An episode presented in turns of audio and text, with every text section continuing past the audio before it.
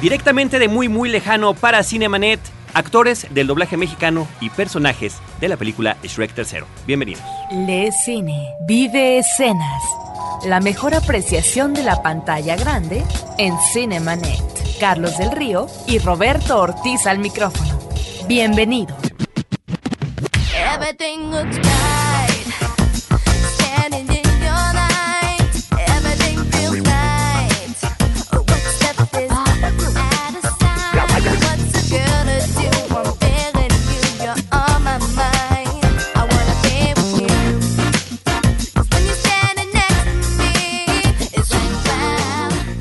Portal principal www.frecuenciacero.com.mx tenemos un buzón de voz para que nos llamen desde cualquier parte de la República Mexicana de manera gratuita. 01800 087 24 23 es el buzón general. Pueden decir por favor que su mensaje es para Cinemanet. Nuestro correo electrónico promociones arroba cinemanet.com.mx.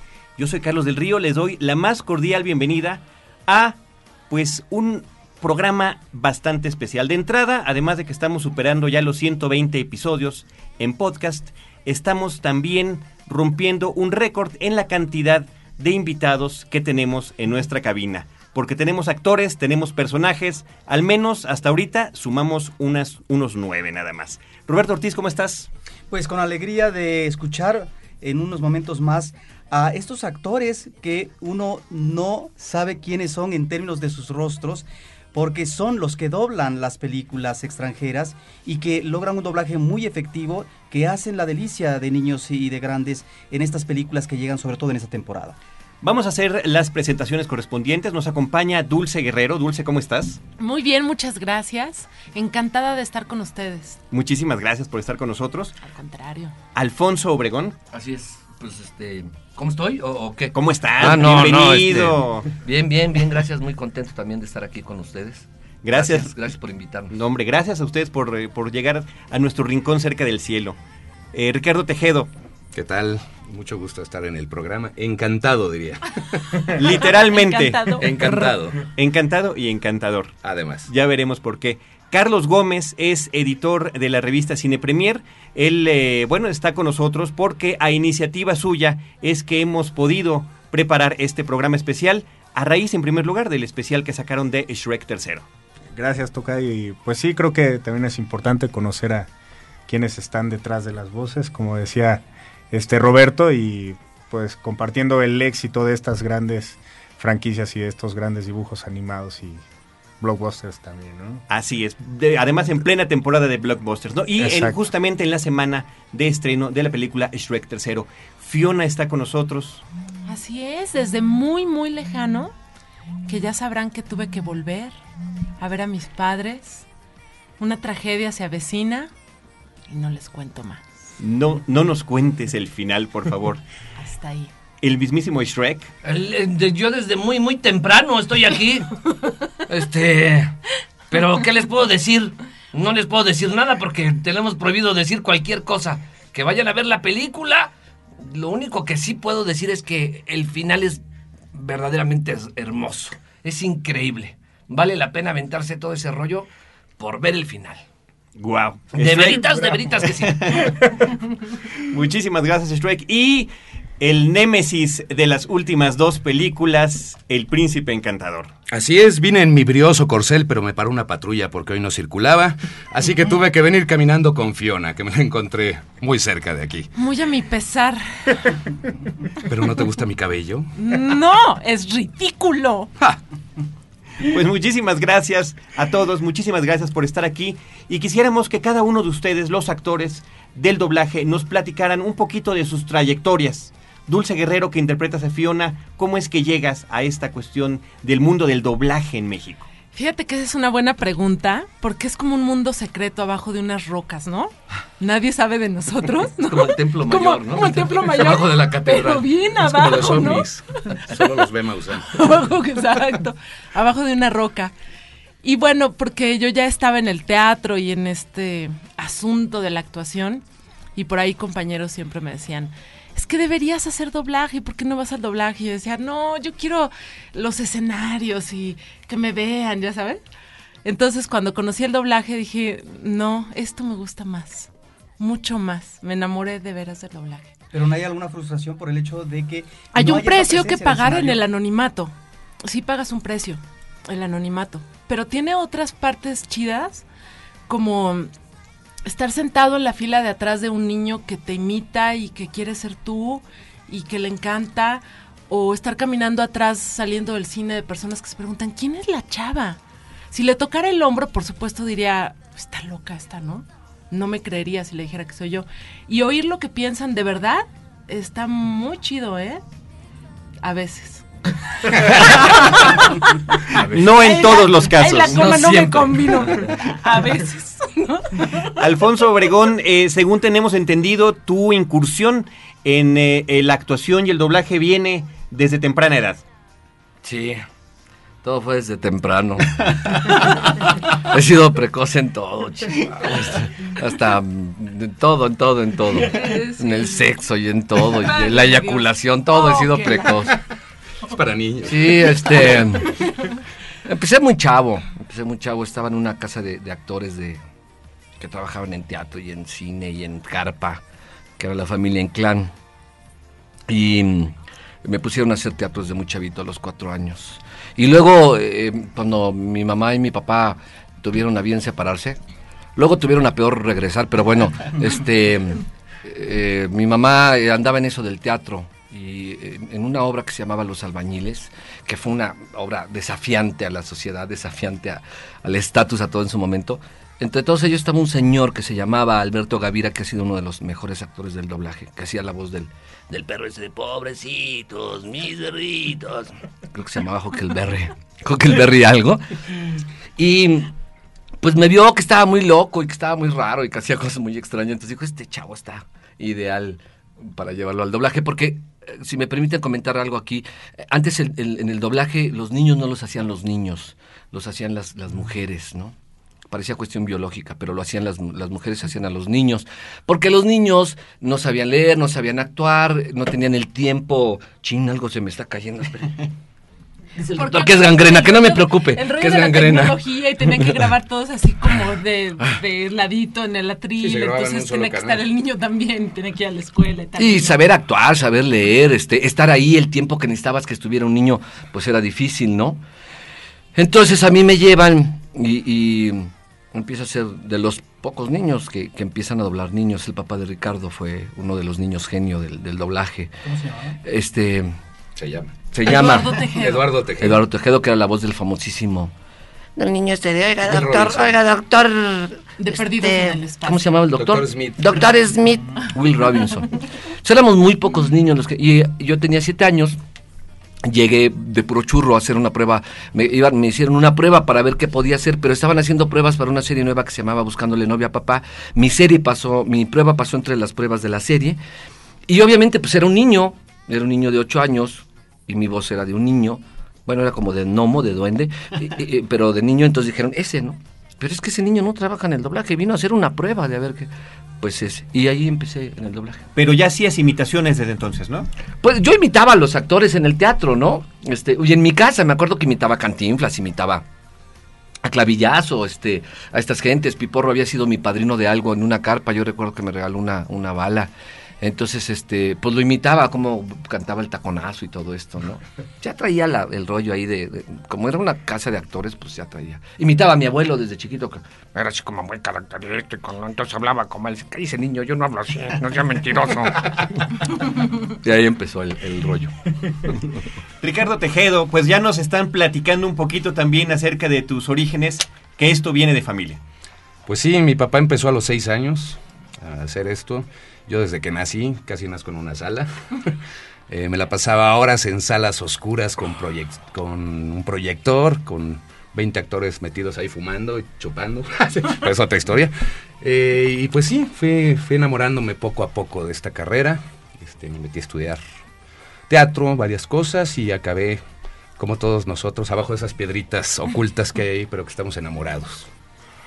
Ahora, si nos quisieran comentar también cada uno el proceso para llegar, el casting, para lograr obtener un personaje como los que cada uno interpreta en esta película, en el caso de Alfonso y de Dulce, pues ya son, esta es la tercera cinta en la que interpretan los personajes. Ricardo, ¿regresas con, con la segunda? ¿Es correcto? Sí, en la segunda y en la tercera. En la segunda y la tercera, claro, sí, este, porque a partir de la dos es cuando aparece Sí. este personaje del príncipe encantador, ¿no? Sí. Fíjate que el proceso de casting puede ser muy variable y algunas personas tendrán historias muy diferentes a las de nosotros, porque a veces es de suerte, a veces es de cómo ubican los directores de diálogos tu trabajo, la misma empresa, que, tanto se acuerda de ti, a veces tienen que ver muchas cosas.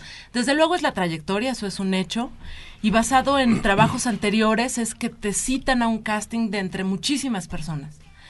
A veces hay un callback que es un, volverte a llamar con un grupo menor para hacer una reselección o, o porque el cliente quiere oír nuevamente algún detalle. Este tipo de proyectos casi siempre son aprobados por, por el creador. En este caso van a la oficina de, de Geffen y de Katzenberg para ser aprobados. Y ahorita cuando yo llegué estaban hablando de Kubrick justamente y Eyes Wide Shut fue una película para la que también fue un casting muy eh, así escrupuloso y por supuesto ya no lo pudo hacer el señor Kubrick, pero lo hizo León Vitali, que seleccionó León las voces. Vitale, al- el que yo les mencioné. Seleccionó las voces y es como un honor, porque ya queda así como es la voz, ¿no? Para esta película. Y bueno, amén de que vuelvas a repetir el personaje como en muchas otras películas, a Nicole Kidman o, muchos de nosotros al mismo actor para un proyecto, este, en este caso, o para diferentes, cuando es el mismo actor, ¿no? Siempre es un proceso de selección de voz, ¿no? Haces una prueba de voz en, en una escena y se van las voces allá, este, al lejano oeste, ¿no? Al infinito y más allá. Ah, Estados Unidos, a que las oigan, y ahí te selecciona el creador, el, este, departamento creativo, más el tal, tal, tal, ¿no? Estoy de acuerdo con Dulce, pero también hay muchas cosas ya. Este, el doblaje está yendo al caño, ¿no? Este doblaje que hacíamos hace 40, 50, 30 años ya no existe. Y actualmente si eres amigo de alguien, este, te dan un personaje porque eres cuate de alguien. Y si eres familiar, te dan un... Y si no le caes bien al director, te quita. Y em, O sea, ya no respetan este rollo. Sí, hay todo, ¿no? Hay todo. Por ahí hay dos, tres compañías donde eh, trabajan así como somos amigos y somos los que estamos juntos en esto. Hay una obra muy interesante que se llama El Pacto.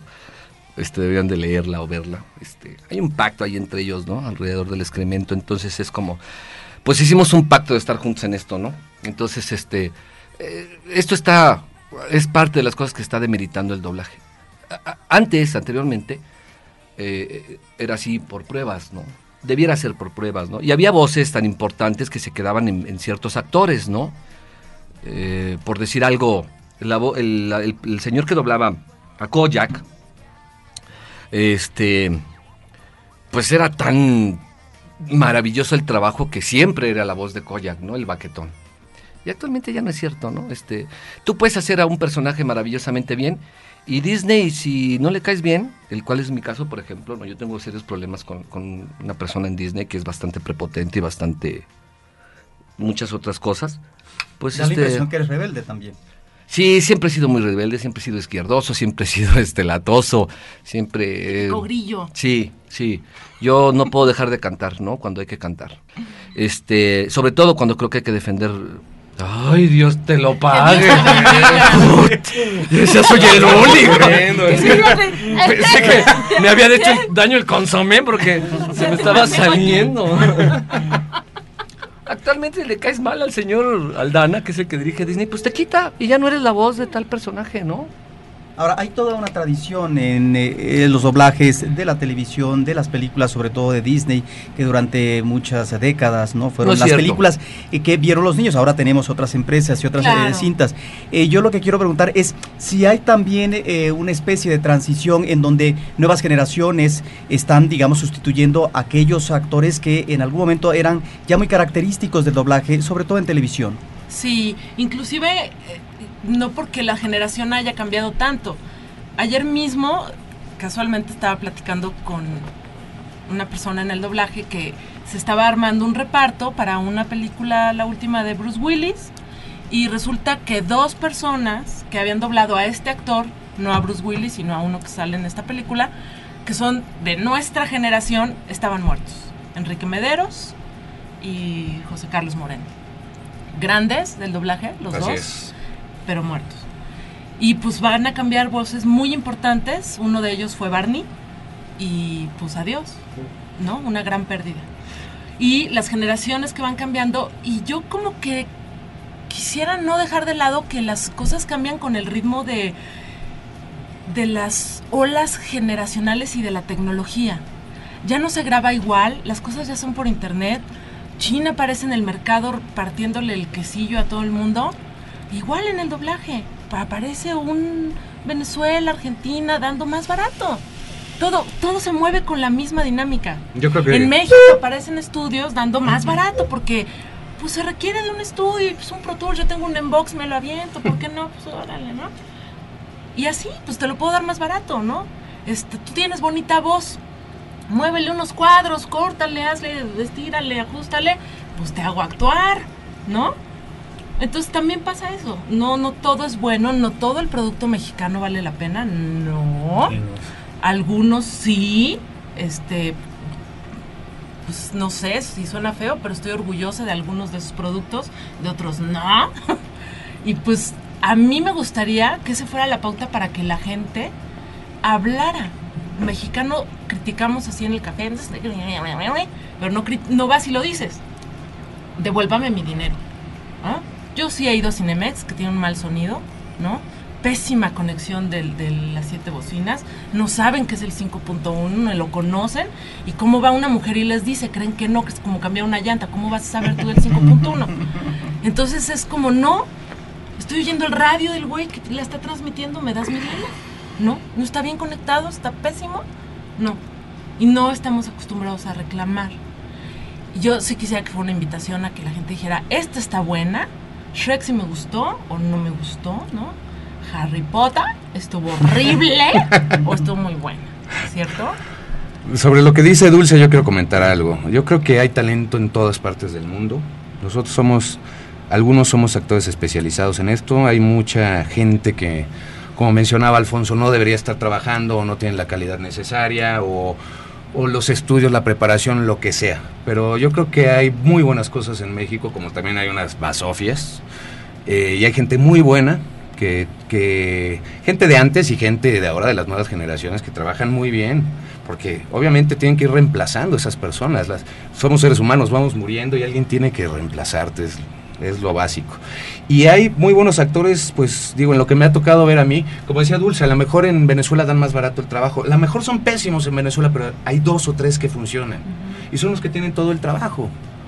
Yo tuve oportunidad de ir a Argentina a trabajar y allá de verdad están perdidos, pero hay tres o cuatro que dices, qué buenos son. Entonces, no creo, no, no hay que generalizar que el doblaje solo es bueno en México o en otra parte. El doblaje es muy bueno en México, de algunas películas, otras es pésimo, pero también en Argentina podrían sacar algo bueno si tuvieran, en vez de esos cuatro que son buenos, 20. Con esos podrían armar una película. Entonces, y como dice Dulce, con la tecnología ya cualquiera puede trabajar, te editan, te ponen, te cortan, comprimes, expandes y ya quedó. Y no se trata de eso, yo creo que es de sacar la mejor interpretación como una como actor y utilizar eso como una herramienta, tal vez para ajustar más este la sincronía, lo que tú quieras, una herramienta, pero no un apoyo, no es un bastón. Mira, a, a- mí si me permiten opinar, aquí hay muchas cosas implícitas, ¿no? Y yo desgraciada o afortunadamente tuve el privilegio de aprender a doblar con, con personas que de verdad me enseñaron algo básico. Eh, me decían, olvídate del libreto, olvídate. Si, si esto no le pones el corazón ahí, no sirve. El doblaje de México era el mejor de Latinoamérica, ¿no? y ya lo perdimos, ya no es el mejor, como dice Ricardo, ya no es el mejor de Latinoamérica. Hay varios doblajes que son muy buenos.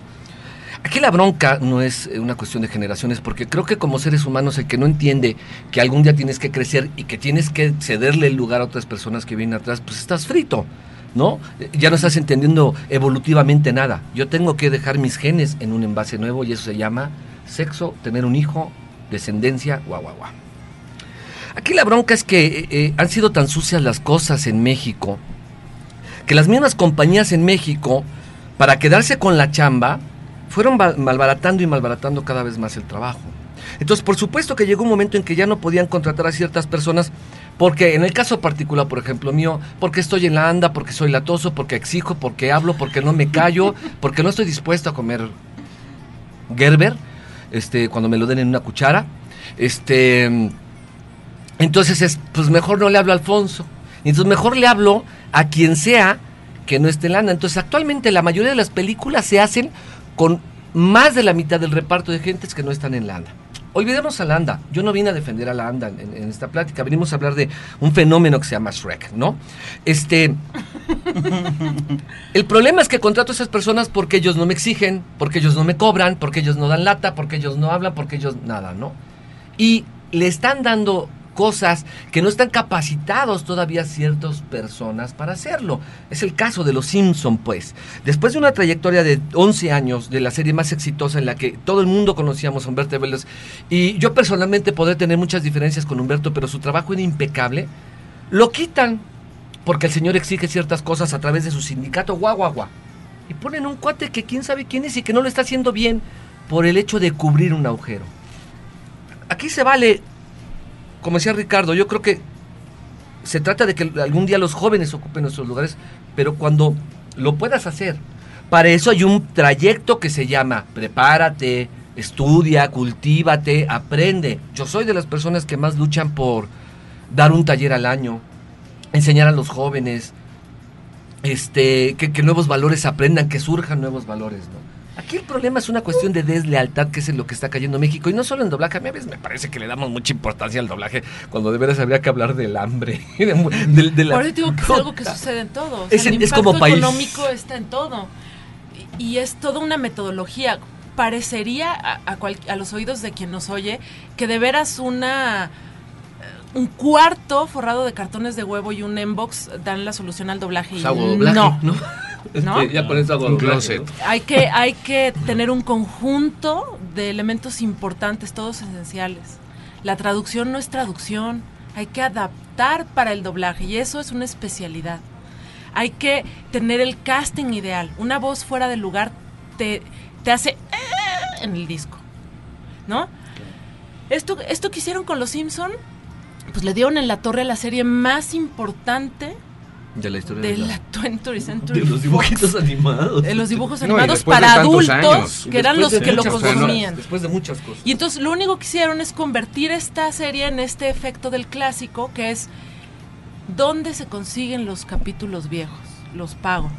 La gente no va a ver los capítulos actuales y una vez más, esto es una consecuencia de no quejarnos, ¿no? No, y a ver qué pasa con la película, porque a mí me llegó por ahí un email que dice, no, vamos a ir a ver No, la no, no película gusta. doblada al No, y español". aparte es una mala es una mala imitación, o sea, porque realmente no está haciendo una creación de personaje ni nada, está imitando a Humberto. Se hubiera valido más, ¿no? Está imitando a Humberto. Si hubiera hecho otro personaje, dices, ok. Órale. Pero está imitando algo que ya estaba hecho. O sea, cualquiera puede. ¡Ay, me sale la voz así! Y ya soy yo. No. Pues no, no es así. Eh, Ahí el peso, lo que se crea con el sentido auditivo es, es un fenómeno importante y no imitarlo no te da nunca jamás el peso. Y cualquiera Este puede leer un poema, pero depende quién lo lee y cómo lo Claro, lee. este mundo del internet es súper interesante. El rollo de, de quienes tenemos página, la gente que, que logra entonces llegar a ti de Venezuela, Colombia, Colombia, Bolivia, Colombia. Chile, Colombia, me gustó. Ese país voy a ir de vacaciones a Bolombia. De Colombia y Bolivia. Tu- tu- tú, de donde quieras. Ya ¿no? casi ni están, Ya casi están, Y este. ese ni existía. ¿Y qué haces que me escribió? No, pero incluso como dice Dulce, yo no tengo página y no saben La cantidad de te cosas. Deberías de tener No saben la cantidad de cosas que llegan. O Te sea, te- averiguan tu, tu Messenger, averiguan tu mail, lo que sea. Y de repente, pues ya tengo amigos en Colombia, en Argentina, en Venezuela. Y a la gente le gusta mucho y lo respetan. Y como decía Alfonso, yo creo que mucha gente va a boicotear esa película. Eso se dice, no sabemos. Pero, pero yo creo que si a alguien le gusta mucho un programa, a mí me pasó, incluso estando metido, metido en el mundo del doblaje desde niño, había una serie, no voy a decir qué serie era, pero una serie que en 1987 le cambiaron la voz al Estelar. Y yo la dejé de ver porque era horrorosa. Y yo como espectador dije, qué horror. Pero sí, dinos, dinos, no, por favor. no, no, no, no puedo. ¿No? No. Pero, no me gusta hablar mal de los muertos. Entonces dejémoslo así. Bueno, pues no fue pero su sí está este también. caso del, del señor que doblaba a Koyak, ¿no? Que parece que eh, fue tanto lo- la gente que se quejó que sí regresó a doblar porque lo habían sustituido. Y me parece que sí regresó ya para las últimas temporadas. Antes, eh, antes había otro tipo de mercado, otro tipo de necesidades, otro tipo de muchas otras cosas, ¿no? Como Dulce dice, todo esto tiende a cambiar, ¿no? Este, es tan fácil como esto, te lo explico, y a veces, a veces alguien pensarían que tengo fijaciones contra Disney en particular. No, yo las tengo con, o sea, perdón, Hitler es Hitler, ¿no? Y la humanidad lo dejaron llegar hasta donde llegó. Si los rusos hubieran dicho, "Ch, ch, ch", no hubiera llegado a donde llegó, ¿no? Eh, eh, el señor que dirige Disney, Raúl Aldana, este es tan nefasto que mm, él decide que él, qué se hace y qué no se hace. Quién dobla y quién no dobla en su compañía. Yo tuve el privilegio de trabajar para Disney y dirigir una serie hasta que dije, "Ch, perdón, perdón, a mí no me manejas, ni me tratas así, ni me hablas así, ni me condicionas así. Entonces, eh, actualmente las, necesidades, el poder, una serie de cosas son tan diferentes que se permiten estas cosas, ¿no? Cuando, como Dulce decía, una película debiera de tener ciertas cosas esenciales, mínimas, para poder decir, este es un trabajo decente. ¿Qué, qué son las, las cosas? Lo que decía Dulce, un Pero- reparto ideal. Comercial. Este- Buzón de voz 01800 087 2423. Ay, qué susto me dio. es como me picó por acá. ¿eh? Es decir, yo, Fiona, Fiona, ya tuvimos tres niños. Ya estuvo, párale un ratito. Vamos a esperarnos dos películas, mi amor. Y al rato tenemos otros tres. es esto que mencionaba Dulce. Un reparto ideal. Un estudio ideal, ¿no? Este, son muchas cosas. Un una director, ¿no? Un- o sea, actualmente el 50% de la gente que está dirigiendo doblaje no sabe hablar, no sabe actuar, No tiene, inglés. No, no sabe Entonces, inglés, claro, no no tiene conocimientos básicos de cultura, ¿no? Y por ahí hay un caso de un cuate que estaba yo doblando y me dijo, ay, dile el, el tuca- Tutankamón. ¿Qué? El Tutankamón. No, no sé. Dije, oye, perdón, ¿no sabes de quién estás hablando? Era don Ramón. Pues ya le dijimos Tutankamón, tú dilo así. Dices, compañero, ¿no? Este hay un caso por ahí de alguien que estaba doblando y dijo Napoleón y y y. ¿Qué? Napoleón y y y. Ah, era Ricardo, ¿no? No seas babas, maestro. Aquí sí estos son números como y y y. Ah, perdón. Era Ricardo III. Napoleón y, y dice Napoleón 1 1 1. Ah, Era Ricardo III. Ricardo III, Ricardo y, y, y. Ricardo 1, como le corrigieron que era números, Ricardo 1 1 1. Y esos son los que están dirigiendo y dices, "Wow." Pues po- con razón si nos ponemos a ver que en Brasil están haciendo esfuerzos por hacer un doblaje impecable. En Argentina están haciendo esfuerzos por hacer un doblaje en el que no se les oiga nadita el acentito y dicen, no, no, no, habla como en México. No hables con acento. Decir, decirlo como lo dicen ellos, ¿no? Si ves el... do- o sea, Puerto Rico ya había dado muestras de un doblaje maravilloso cuando estos programas... de- Berman. Oiga, este, Berman. Bonanza. Este, no me gusta Berman porque soy medio fuerte la palabra. Oiga, Pero bueno. Bonanza, este, oiga, mira, comisario, que no sé qué, ¿no? Señor Este, Cartwright. y eran maravillosos esos doblajes, ¿no? No es que, ay, no, no, no, todo tiene que ser mexicano, si no, no lo vemos, ¿no? No, sobre eso yo creo que es muy importante. Un doblaje, mientras sea de América, aunque tenga un acento, si está bien hecho, Bien no te brinca. Venga. No te brinca, ¿No? o sea. Mafalda era una maravilla porque la describieron en Argentina. Es una forma de pensar a- eh, Argentina, aunque bueno, somos latinoamericanos. Y doblada en argentino se oía maravillosa, decir, oye Felipito, pero está burro que... Pero también así la concebimos. Claro, claro. Sí, porque la ya no así, funciona. claro. Ya no funciona Eh, cambiarle la voz a Homero. A lo, a lo que llegamos es esto, pues no sé, pero en comparación a todas estas cosas, y cuando ves estas cosas, que estos esfuerzos que están haciendo en otros lugares por hacerlo mejor, y ves la deslealtad que hay aquí, entonces una compañía dice, pues, ¿cuánto cobran por doblar una película, man? Un millón de pesos. Yo te cobro mil. Total, le hablo a quien me cobre diez. Oye, Alfonso, quiero que me dobles un personaje. Ajá, sí. Son tantas horas. Sí, yo te cobro mil pesos por el... Pues me vas a cobrar toda la película. Perdón, es lo que cobro. No, pues mejor le hablo al que me cobre 10 pesos. Y le habla a nadie es Al que, que te cobra imita. 10 pesos. El que te imita, ¿no? Sí. Y todos hemos acabado jugando el juego de hacernos locos, de trabajar con ese. Yo me confieso, alguna vez di un taller, alguna vez sin, sin, sin prever que estas personas iban, estas personas que, por ejemplo, eh, cuando pasó esto de la huelga fue vergonzosísimo. No, sindicalmente, yo no creo en los sindicatos. La ANDA es una porque es un sindicato igual a todos los sindicatos, pues. Es el reflejo de la idiosincrasia de un país. Lo que es vergonzoso es que la gente no tenga ética, no tenga moral, no tenga principios y diga, perdón, en esa puerta hay un papel que dice que es una cuestión legal del país entrar a trabajar esa compañía, está en huelga, no debo hacerlo, y la gente escondida lo haga. Y, saquen el trabajo a otro lugar y vayan y lo hagan haciéndose locos, los de tu mismo sindicato, el mismo grupo de personas y otras personas a las que tú estudiaste, como alguna vez le dije a, a varias personas, ¿no? A, a Alejandro Mayena, a todas estas gentes que yo creo que habría que empezar a ponerlos en su lugar. Es no tener ética. No tener principios, perdón, no pasaste por la escuela, no leíste a los griegos. ¿Qué te pasa, maestro? ¿No? Por respeto a las personas con las que aprendiste, las que te enseñaron, con las que trabajabas, ¿no? El problema es este, pues, no es, no es otra cosa. Pero eso es un nivel de conciencia. Y de país, pues, lo repito, Pues a nivel país dile a la gente así, no tires basura. La bronca no es el este. PRI, ni el PRD, ni el PAN. Aquí podemos cambiar de partido las veces que quieran. La bronca es que la gente tira la basura en la calle y dices, ¿sorry? ¿Perdón? ¿Qué onda? La bronca es que la gente hace lo que quiere cuando le dices, oye, perdón, está... ¿qué? A tu madre, güey, ¿qué? Puto, ¿qué? Yo hago lo que quiero. ¿No? Y demás alegorías. No- Nos da risa, pero el asunto es de una seriedad tremenda. Tremenda, Ay, tremenda. no te pongas serio, te corremos de la grada del estudio. Aquí hay que ponernos serios. Ok, Es una ok, seriedad ok. tremenda.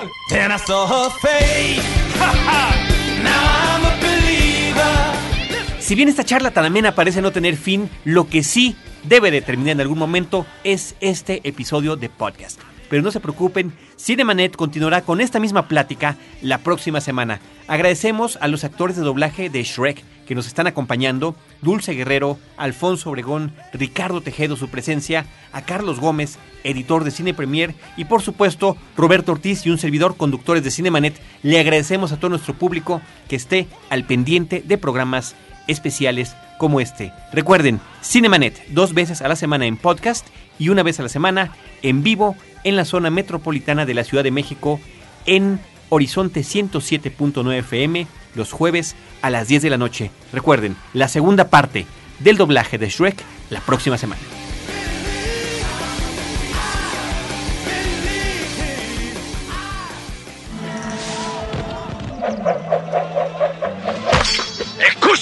Ogro!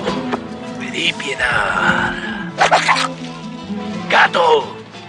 ¡Copota! ¡Ah! ¡Voy a matar a ese gato! And then I saw her face. En la segunda parte, para mí, el- eh, la dificultad realmente que me encontré en la primera fue simplemente el desconocer que no había realizado jamás una película de animación.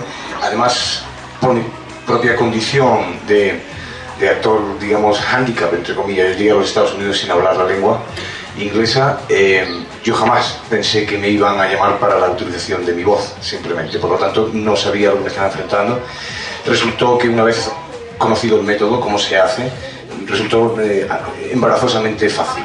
Esa es la verdad. Eh, nosotros, o en mi caso, yo me voy a- al estudio a divertirme. ¡Ay, mamá, no, por favor, piedad! ¡Os lo suplico! No era nada personal, señor. Solo lo he hecho por mi familia. Mi madre está enfermita y mi padre vive de la basura. El rey me ofreció mucho oro. Tengo una camada de...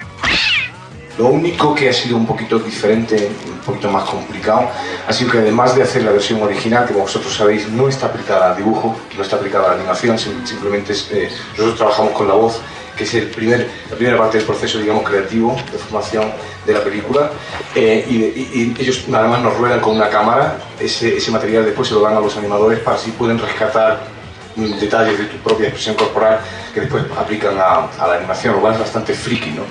cuando te vas al cine y ves que el gato hace cosas que tú haces, ¿no? Pero después en este caso sí ha habido el doblaje a la versión española y también este año me he animado a hacer la versión italiana. Algunos no entienden cuáles son sus límites. Y puede que en la cuarta me anime, y esto no es un chiste, me voy a animar con la versión japonesa. Porque hice algunos comerciales en Japón y aunque parezca inaudito, pero el, el idioma japonés tiene algo que ver con el idioma español. Sí, lo mismo dijo Rey. Naturalmente, como el personaje fue concebido con un acento, pues eh, se admite ¿no? que, el personaje tenga un acento, incluso cuando hago la versión española. Porque fíjate, en la segunda versión yo hice dos versiones en, en español, una en castellano propio de Valladolid, hablando muy bien, y la otra con una versión andaluza. Pero a los distribuidores y exhibidores eh, hispanoamericanos les interesó mucho la posibilidad de tener también la versión andaluza y esa fue la que quedó para todos los mercados.